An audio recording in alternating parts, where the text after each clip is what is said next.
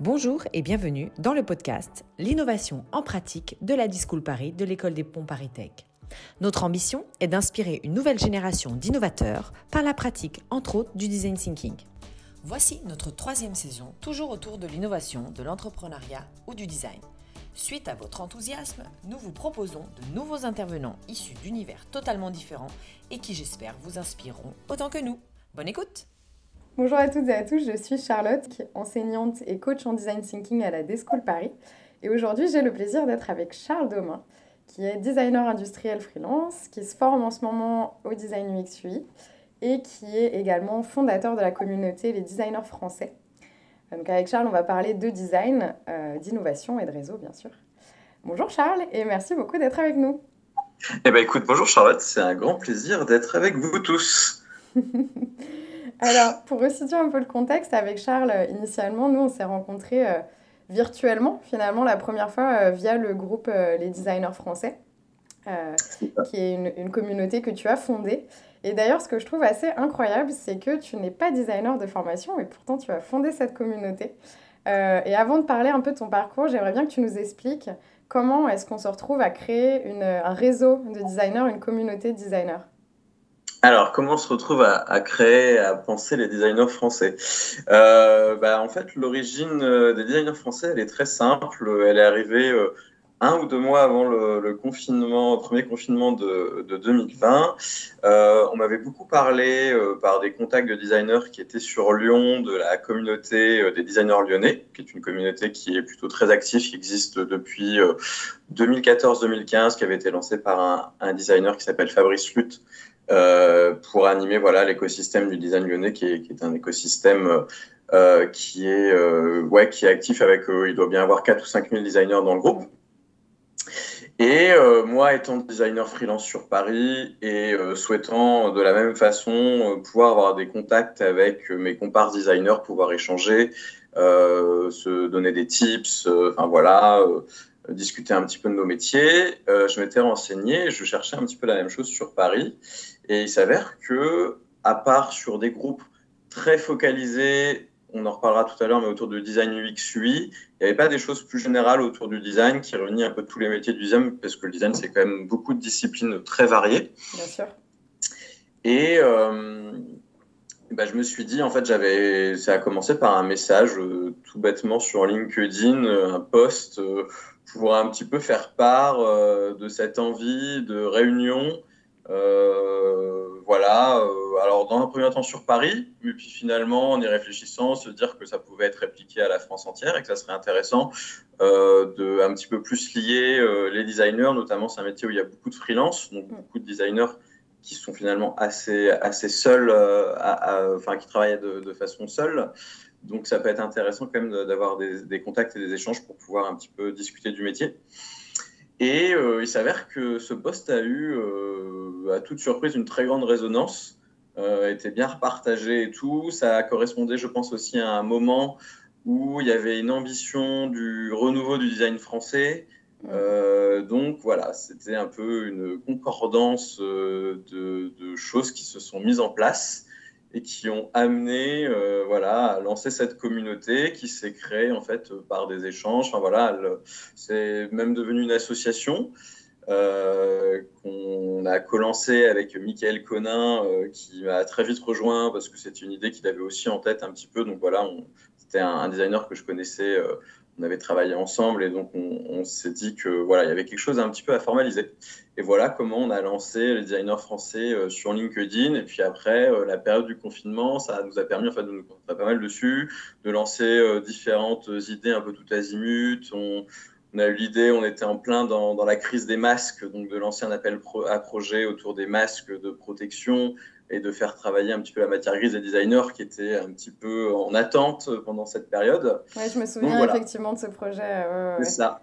Et puis euh, ensuite, on a eu, euh, on a été contacté par Dominique Siama, donc euh, président de la PCI, qui était en train de préparer avec la PCI, donc la PCI c'est l'association nationale du design en France.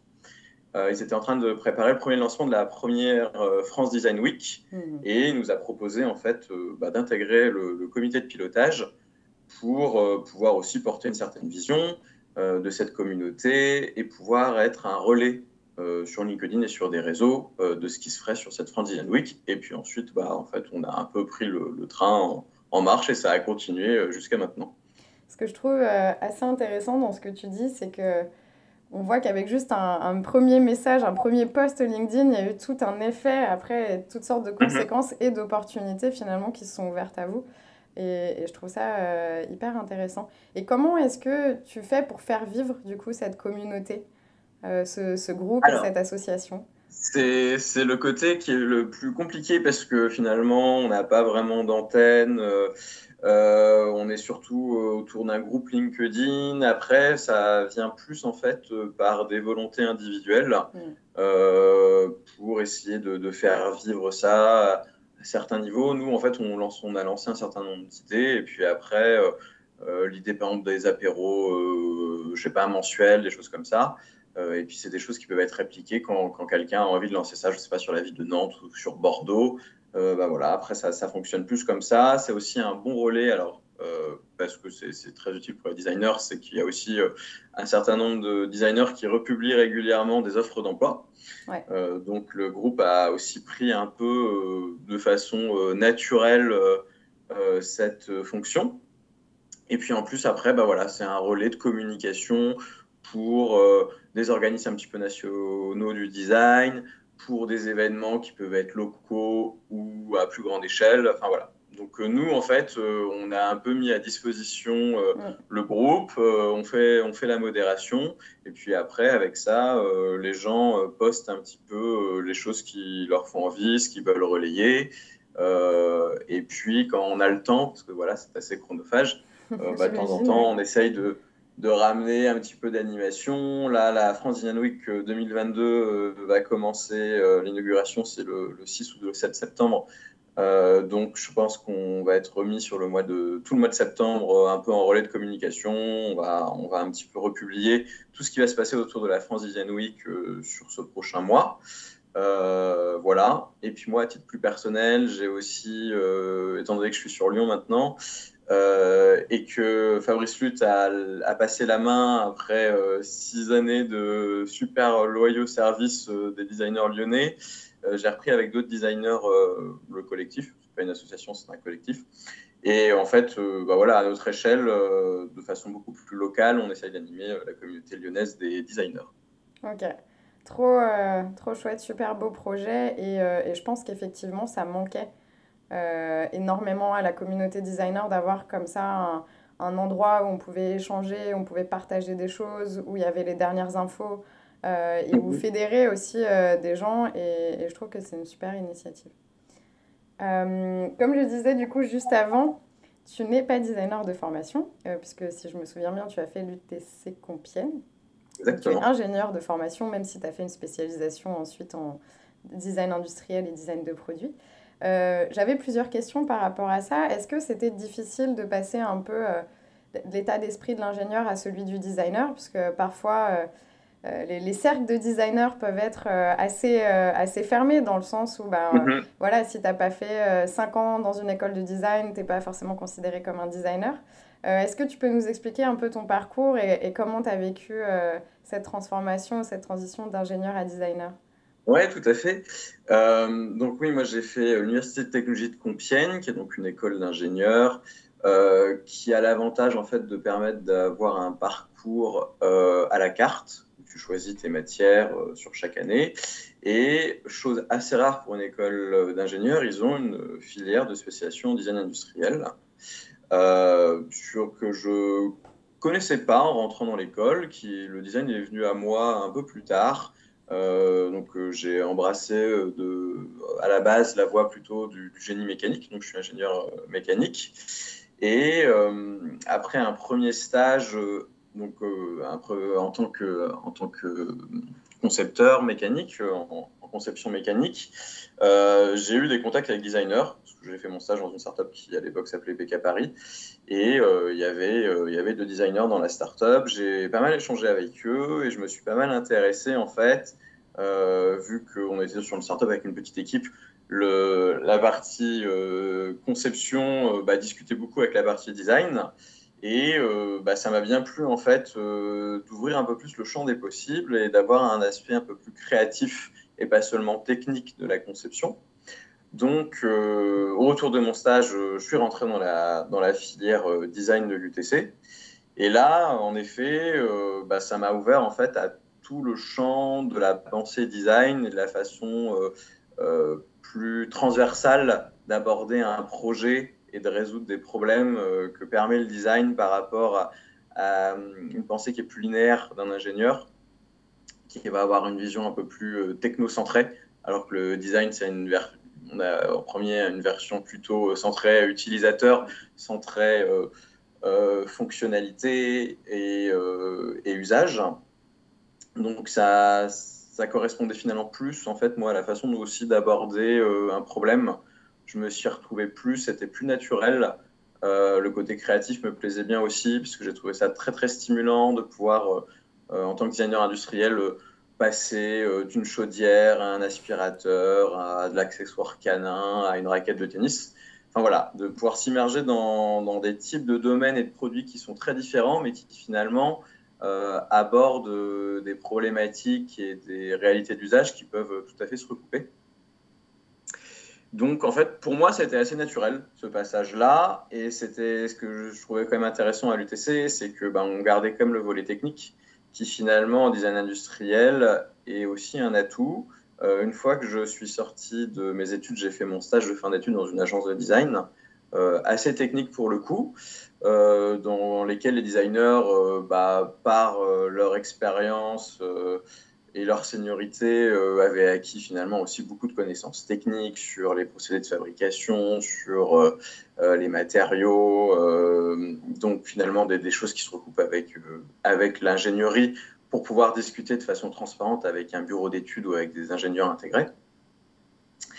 Et je suis sorti de là. Au début, comme d'autres étudiants de ma promo, il y a un petit peu le syndrome de l'imposteur parce mm. que tu sais pas comment te placer.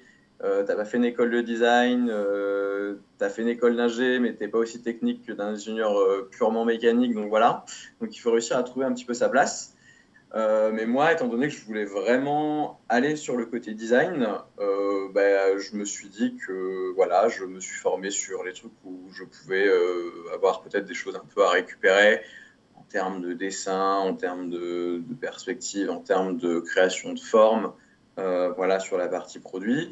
Et en même temps, j'ai finalement assez vite senti que mon côté technique était aussi un atout. Mm parce que euh, bah, finalement, on a souvent affaire euh, soit à des ingénieurs, soit à un bureau d'études. Les questions techniques vont venir assez vite. Et en France, on, est quand même souvent sur de l'innovation qui va être assez technocentrée.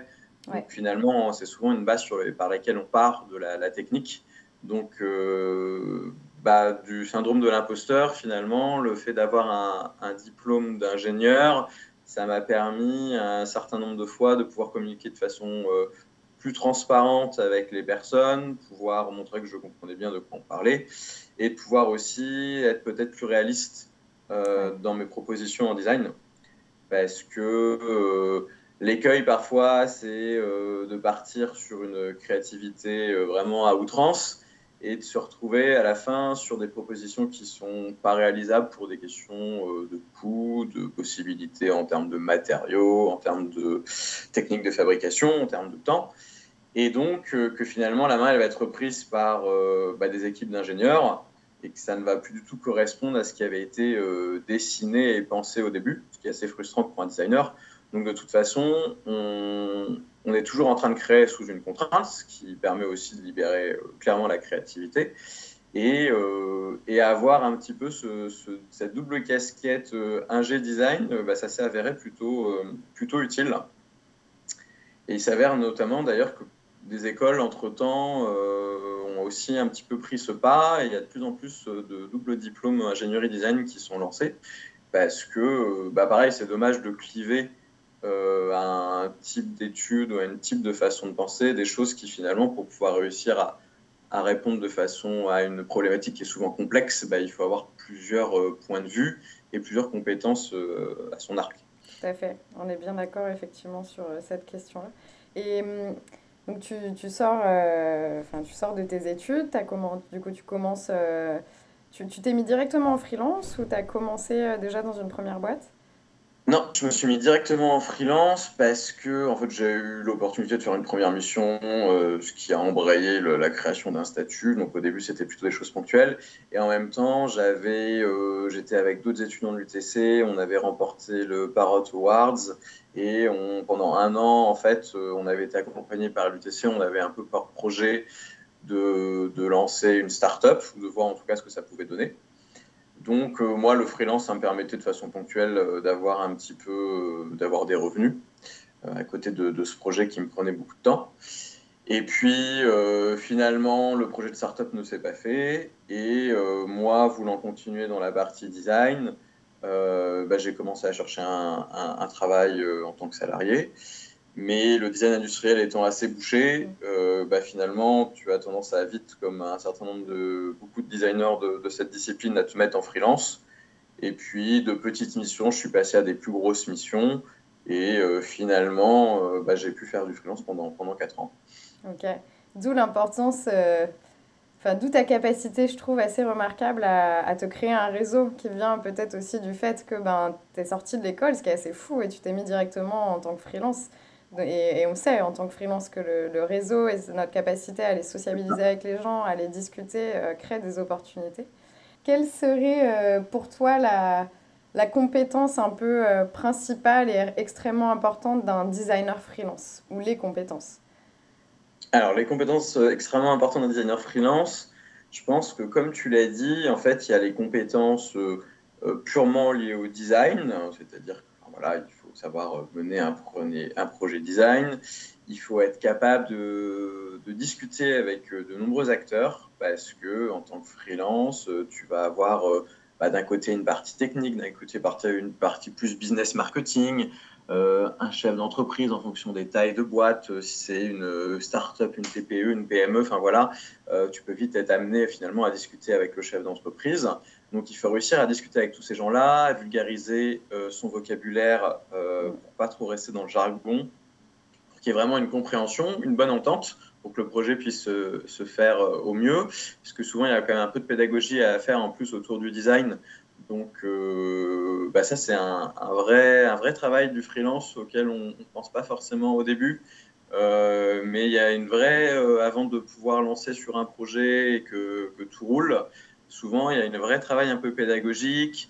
Euh, et puis, deuxièmement, et là, c'est plus ignorant en freelance et pas du tout euh, co-design, c'est avoir un, volet commercial qui est souvent euh, peu enseigné en, école, mais qui finalement s'avère très très important et très très utile. Ça passe par le réseau et ça passe par le fait de pouvoir bah, réussir à trouver des clients, savoir comment on démarche des clients, comment on trouve des marchés, euh, savoir se situer au bon prix, euh, savoir faire un devis. Il y a, une question, un volet aussi plus administratif et entrepreneurial, euh, parce que même si on est tout seul, on a une micro-entreprise à gérer. Mm. Donc, bah, moi, tout ça, j'ai appris ça sur le tas. mais voilà, se former à faire des devis, faire des factures, faire sa comptabilité, payer ses impôts, payer sa TVA. ça, c'est tout un, sujet euh, sur lesquels on fait tous des erreurs au début et puis on apprend en fait en faisant. Ok, je te rejoins effectivement, c'est pas toujours euh, facile. Euh, est-ce que tu aurais des tips un peu ou, des conseils pour cultiver son réseau ou des procédés que toi tu as mis en place un peu au fur et à mesure du temps où tu t'es dit ah ouais ça il faut vraiment que je le fasse et ça, ça, ça me sert et c'est important? Alors moi, comme tu l'as dit, étant donné que je me suis lancé assez vite en freelance, euh, finalement, j'ai senti assez vite la nécessité qu'il fallait que j'aille vers les gens, que je les rencontre, que je leur envoie des messages. en fait, je pense que euh, le premier truc, et c'était pas forcément dans ma façon de faire ou dans mon caractère initial, mais ça s'est fait euh, bah, naturellement, c'est d'oser. En fait, faut pas avoir peur d'envoyer un mail, d'appeler. Euh, d'envoyer un message sur LinkedIn, de proposer à une personne d'aller boire un café pour discuter avec elle.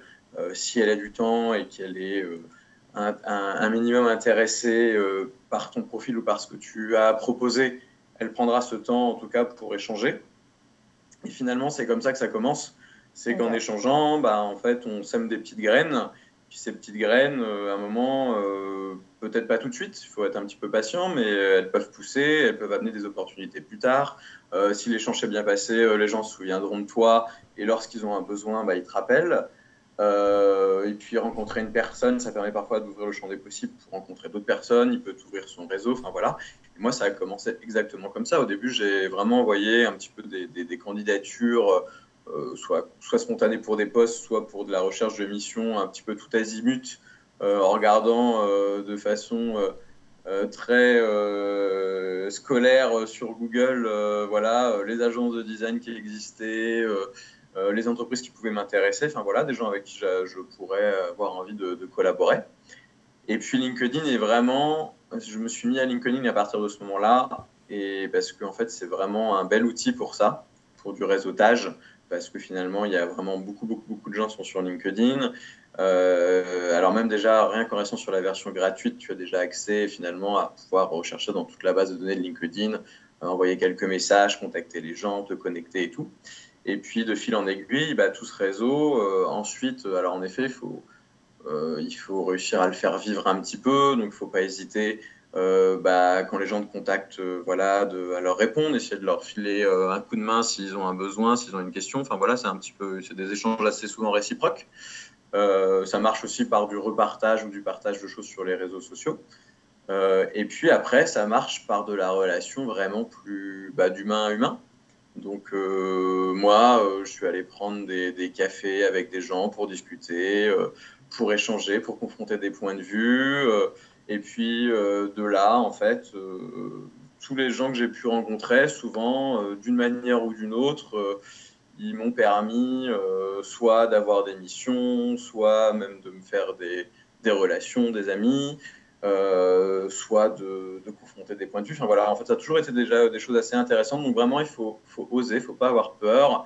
Et euh, j'ai plus remarqué d'ailleurs, le mail a tendance à avoir un côté plus formel. Et puis on est tous euh, assez vite envahis de mails. Donc moi, j'ai eu beaucoup de non-réponses par mail. Et sur LinkedIn, beaucoup plus. Même, même si parfois c'est des réponses négatives, au moins j'ai remarqué que les gens, je pense qu'ils sont moins envahis, ils y vont peut-être moins souvent, donc de temps en temps quand ils y vont, ils prennent le temps de regarder un petit peu les messages euh, qu'ils ont reçus, et euh, j'ai souvent beaucoup plus de taux de réponse sur LinkedIn, et euh, ce qui me permet finalement moi-même en tant que, en tant que freelance d'avoir pu faire un certain nombre de démarchages et avoir pu récupérer un certain nombre de missions juste en contactant des, des boîtes et, des gens sur LinkedIn. Super intéressant.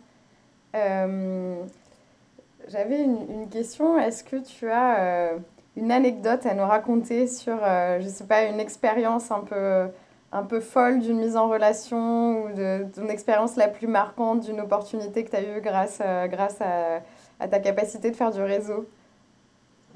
Alors, une expérience un petit peu folle, je réfléchis.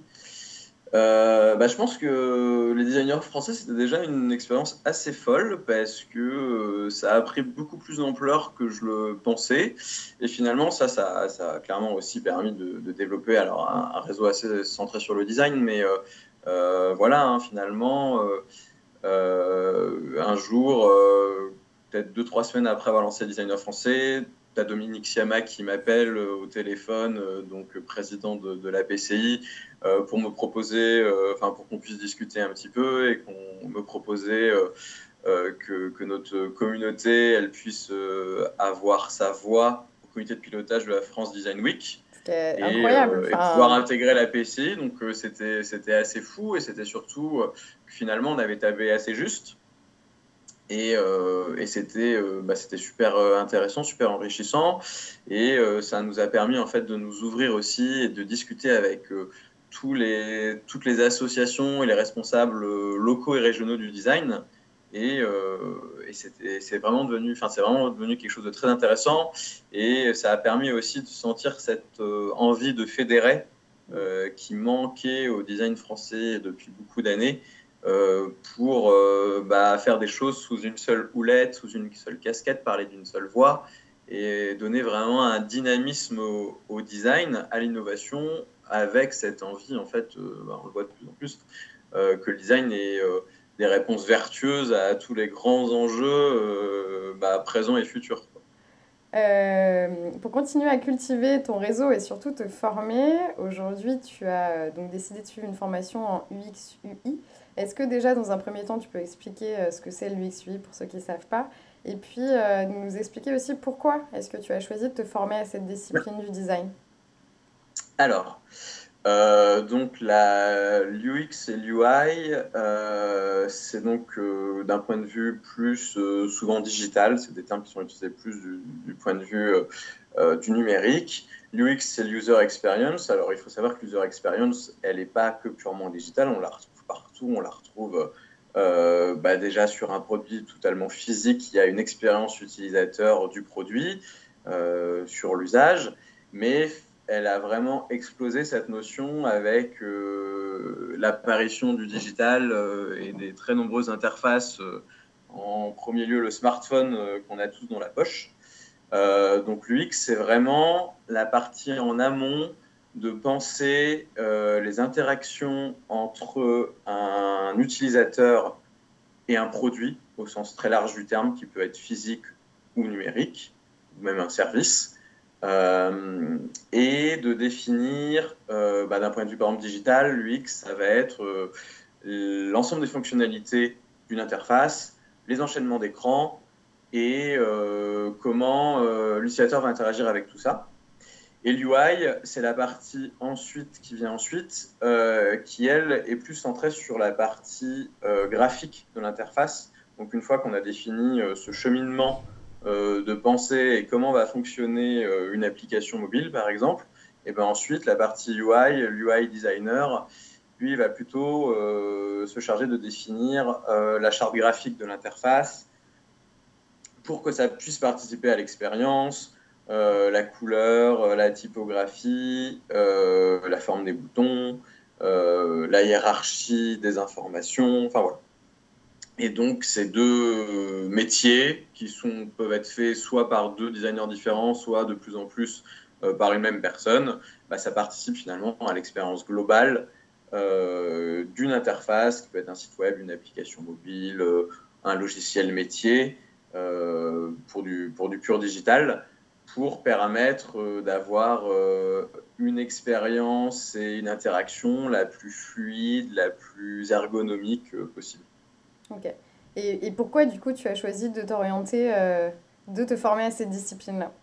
Alors, j'ai choisi de me former à cette discipline parce que je sentis déjà depuis un certain temps, euh, on sent tous le boom du digital, euh, avec le digital a de plus en plus bah, de présence et d'impact dans nos vies.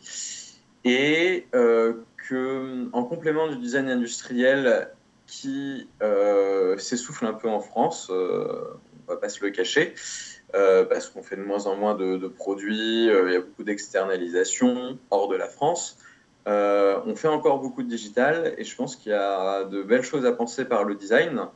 et donc j'avais envie de me, de, me, reformer, de me réorienter un petit peu plus dans ce domaine, ce qui fait que fondamentalement, c'est un peu, on utilise le même type de pensée que pour bah, créer et penser un nouveau, un nouveau produit physique.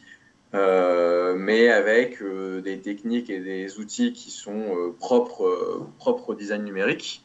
Donc j'avais envie bah, de, me former sur ces outils, sur des méthodes parfois qui sont un petit peu plus spécifiques.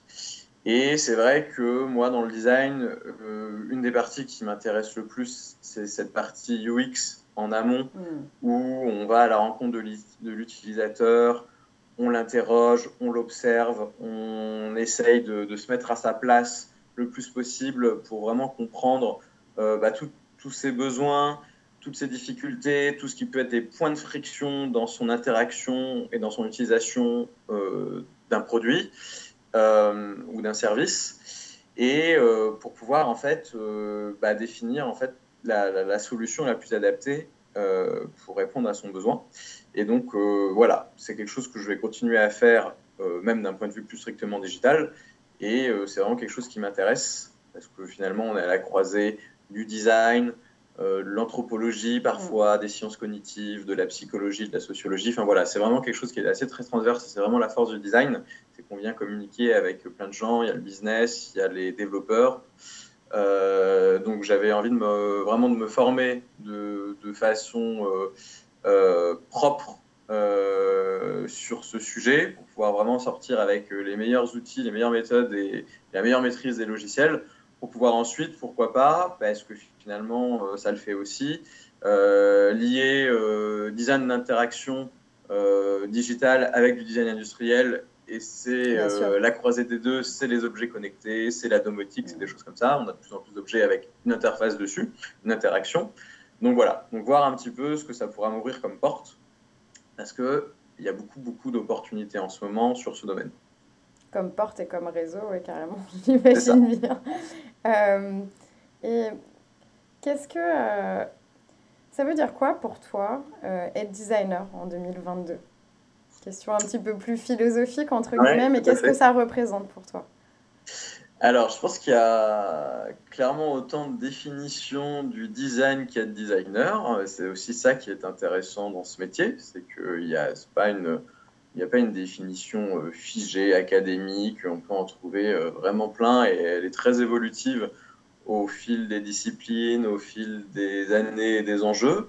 Euh, donc moi, une définition euh, personnelle du design, c'est vraiment, euh, c'est un état d'esprit en fait. C'est pour ça que pour moi, le, design, il ne faut pas le cloisonner finalement qu'au designer.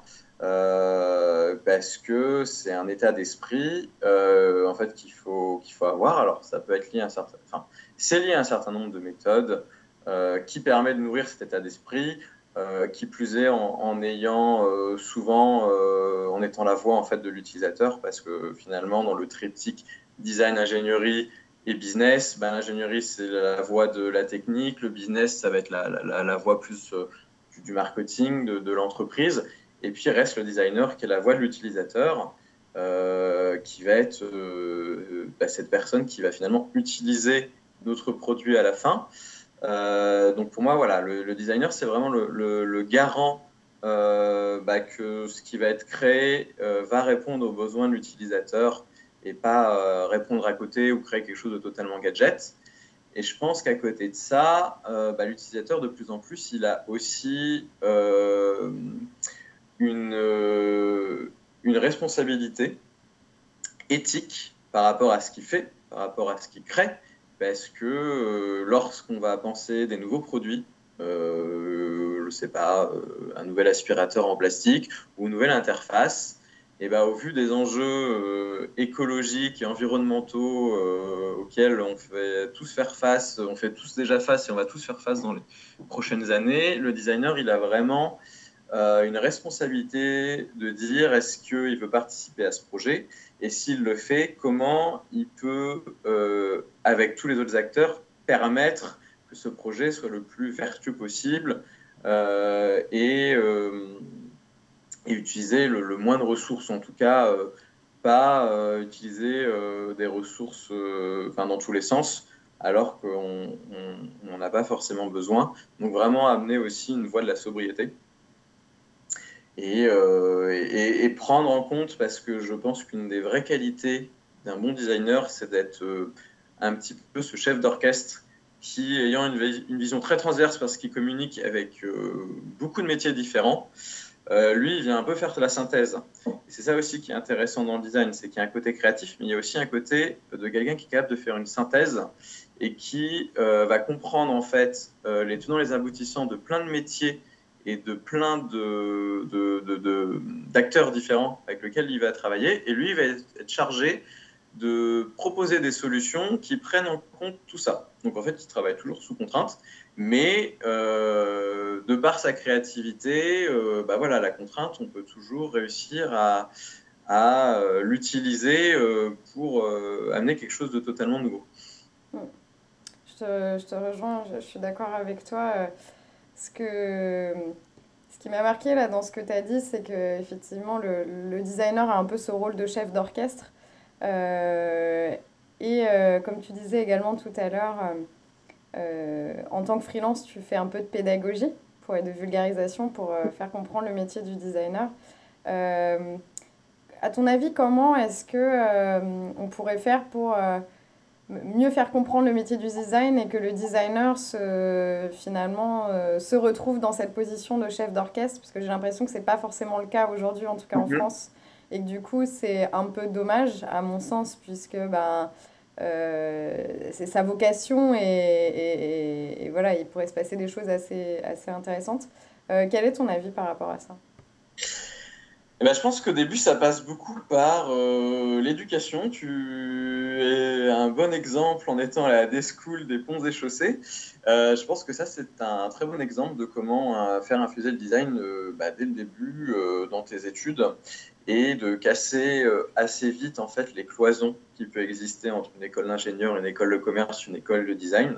Je pense que pour que ça puisse infuser ensuite plus facilement et plus naturellement dans les entreprises, en fait, il faut déjà que ça infuse euh, bah, dans, les, dans les études euh, et qu'on puisse facilement, euh, sur des projets, faire travailler de façon très transversale une école de design avec une école d'ingénierie et une école de commerce, parce que c'est souvent un trio de profils qui fonctionne bien.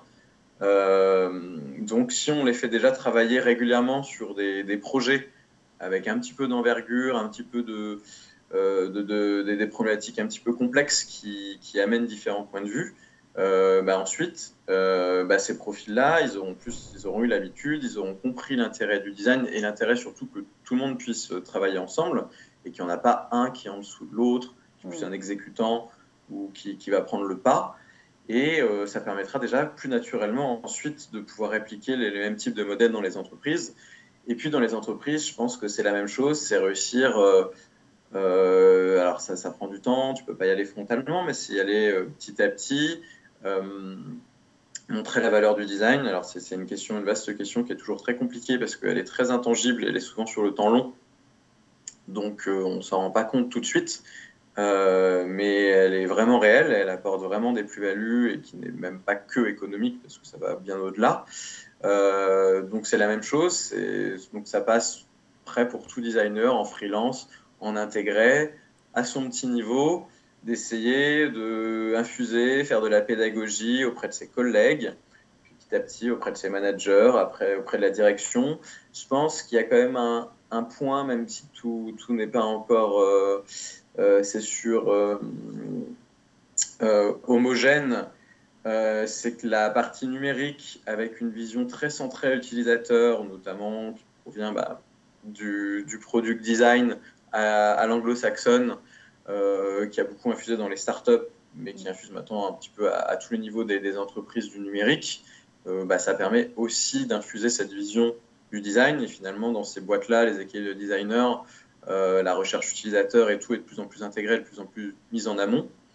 il reste en fait, je pense, dans des boîtes soit plus petites, des PME, qui, bah, qui sont encore peut-être un peu plus à l'ancienne, ou des boîtes très industrielles avec une vision encore très euh, technocentrée, où il y a encore un, long chemin à parcourir.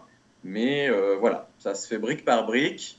Et puis, bah, les nouvelles générations étant bah, les futurs travailleurs et les futurs chefs d'entreprise, managers et responsables de demain, je pense qu'il y a un vrai sujet sur l'éducation et le fait de vraiment de décloisonner euh, bah, dans les écoles euh, françaises notamment euh, bah, les savoirs. Oui, comme tu le disais tout à l'heure, il y a de plus en plus maintenant de masters avec double diplôme, des spécialisations dans d'autres disciplines, etc. Et, du coup, on espère aussi, je pense que les, les prochains, les nouvelles générations auront beaucoup plus de l'habitude que nous, peut-être, de travailler en équipe pluridisciplinaire, de travailler en transversal et, je pense voilà, que ça, ça, va se faire aussi petit à petit grâce à ça. Euh, j'avais euh, deux dernières questions pour toi. Euh, la première, c'est est-ce que, est-ce que tu peux nous raconter un, un coup dur, un, un, de tes grands échecs un peu que tu as eu, que ce soit en, en tant que designer freelance, en tant que auprès de ton réseau, enfin peu importe, et, et comment est-ce que, enfin de quoi, qu'est-ce que tu as appris par rapport à cet échec et, et comment est-ce que tu as rebondi? Euh, alors, un coup dur. Alors, en tant que freelance, il y en a souvent des coups durs. je sais. euh, qui t'a marqué, quelque chose qui t'a ouais, qui marqué? Alors j'ai quelque chose qui m'a marqué. Alors c'est même assez personnel. C'est euh, à la suite, donc un petit peu avant le confinement, j'étais en freelance, je sortais de deux grosses missions en 2019 et je cherchais un petit peu ma prochaine mission. Et il s'avère que là, j'avais été pris sur deux. J'ai été accepté en fait sur deux postes de designer. Et il y a une des entreprises qui m'a répondu plus vite que l'autre, et donc euh, pour lequel euh, bah, j'ai accepté le poste. Et il s'avère que, euh, bah, après, en découvrant l'entreprise plus en détail, ça correspondait pas trop à ma philosophie, à ma façon d'aborder le design. Et je me suis senti un petit peu coincé sur le coup. Je me suis demandé un petit peu comment j'allais faire parce que euh, l'autre boîte qui finalement avait mis un peu plus de temps pour me répondre euh, euh, bah, sur lequel j'étais beaucoup plus à même d'accepter le poste, bah, j'avais finalement refusé. Donc, sur le coup, ça a été, il a fallu que je, réfléchisse assez vite sur, sur ce que j'allais faire parce que vraiment, la, boîte sur laquelle euh, j'avais été euh, accepté en premier. Euh, on avait une vision plus exécutive du designer, avec des choses essentiellement faites en Chine, des choses comme ça. Donc vraiment, éthiquement parlant, ça n'allait pas. Donc là, c'était vraiment un cas, un cas éthique qui se posait finalement à moi. Et donc, très vite, ben, en fait, j'ai rappelé l'autre boîte. il s'avère qu'ils n'avaient pas encore, ils n'avaient pas pris de, un autre profil. Donc, je me suis dit, euh, il y a peut-être un coup à jouer que j'ai essayé de jouer, qui aurait pu bien se passer. Et là, deuxième coup dur, le Covid est arrivé. Et donc, euh, bah, ma promesse d'embauche n'a pas pu se faire. Et c'est à cette suite, en fait, où euh, j'ai commencé à me questionner beaucoup sur ce que je voulais faire par la suite. Hmm. Et si il n'était pas temps d'aller me reformer, bah, notamment au design UX UI, pour ouvrir un petit peu plus le champ des possibles, avoir un petit peu plus d'opportunités. Et, devoir donc lâcher une partie du design que j'aime beaucoup, euh, qui est le design industriel, qui lie du dessin, de la 3D, du rendu 3D, enfin, voilà, des choses sur lesquelles je m'étais bien formé et qui finalement, euh, bah, forcément, allaient changer en changeant un petit peu de métier. Mais à un moment, là, j'ai dû faire un choix euh, voilà, pour pouvoir, euh, que ce soit en tant que freelance ou même en tant que salarié, pour pouvoir continuer, euh, comme tout le monde, à, à, manger, à payer son loyer et tout. Exactement. Donc, et je pense que ça, c'est un choix. J'ai beaucoup d'amis designers industriels qui ont été confrontés à la même chose. C'est un petit peu cornélien, parce qu'il y, a la, y a le cœur et la raison. Mais disons qu'à un moment, on, sent forcément... on, complètement lâcher la partie du cœur, on est obligé de la réduire et de devoir aussi choisir la raison. Euh, et de se dire que finalement, dans la vie, notamment dans la vie professionnelle, il y a plein de moyens euh, de, trouver des choses, de retrouver des choses qu'on aime, et que euh, bah, même si ça ne s'applique pas exactement à ce qu'on a appris, en fait, on peut le répliquer. On peut aussi de plus en plus, je trouve, on a des métiers qui sont de plus en plus hybrides, notamment dans des métiers de la création, on peut faire, on peut toucher à plusieurs choses et tout. Donc en fait, euh, parfois on se met nos propres barrières, on, idéalise des choses et puis finalement, euh, à la fin, on arrivera bien à, créer un petit peu le poste qui nous convient le mieux. C'est euh, des belles paroles, c'est beau ce que tu dis de créer le poste qui nous convient mieux. Effectivement, autant être aussi actif dans la création de ce qu'on a envie de faire que d'être passif. Utiliser, il faut parfois les, préceptes du design, euh, le designer euh, parfois a tendance à les oublier, de se les appliquer à lui-même. Tout à fait, oui. Et c'est bien de, c'est bon euh, de, de, se les rappeler de temps en temps. Moi, ce que, ce que je retiendrai bah, de, de, cet échange qu'on a eu ensemble, c'est bah, déjà l'importance de cultiver son réseau pour avoir accès à, à plein d'opportunités différentes et surtout, comme tu l'as dit plusieurs fois, d'oser d'oser aller proposer des cafés, d'oser juste contacter les gens et leur dire euh, je, suis intéressé par votre projet, je le trouve inspirant, est-ce qu'on peut se voir euh, Et, j'ai trouvé ça chouette. Et puis, euh, au-delà de ça, de l'importance aussi de, de, continuer de se former, de continuer d'apprendre en tant que designer pour, bah, pour appliquer, pour exercer notre métier aussi au mieux et puis ne pas rester, je dirais, un peu passif devant le design d'antan et, voilà, continuer d'être innovant dans ce qu'on fait et, d'être juste et évidemment, comme tu l'as très bien dit, de, de faire attention à l'impact, bien sûr, qu'on a en tant que créateur. Enfin, euh, pour terminer, Charles, j'avais une dernière question. Est-ce que tu aurais des ressources inspirantes euh, à partager avec nos auditeurs, euh, que ce soit des livres, des contenus, des citations incontournables? Alors dernièrement, j'ai écouté un podcast qui a été lancé par un designer qui s'appelle euh, Batum Bila Deroussi. Euh, et qui a lancé en fin 2021 un podcast euh, qui s'appelle Skills by Design Link. Vous pouvez retrouver sur Spotify, sur Deezer, sur LinkedIn également. Il poste à chaque fois euh, les vidéos du podcast. où il interroge en fait des designers souvent dans de, dans de, grosses boîtes, notamment chez Dassault Systèmes, à la RATP, on a eu Dominique Siama aussi, pour discuter avec eux euh, pendant 40 minutes, une heure, euh, des grandes compétences du 21e siècle, que ce soit pour les designers, mais pas que, euh, bah, pour pouvoir répondre en fait à tous les enjeux auxquels on va devoir faire face. Donc c'est des discussions tout à fait à cœur ouvert qui sont très intéressantes.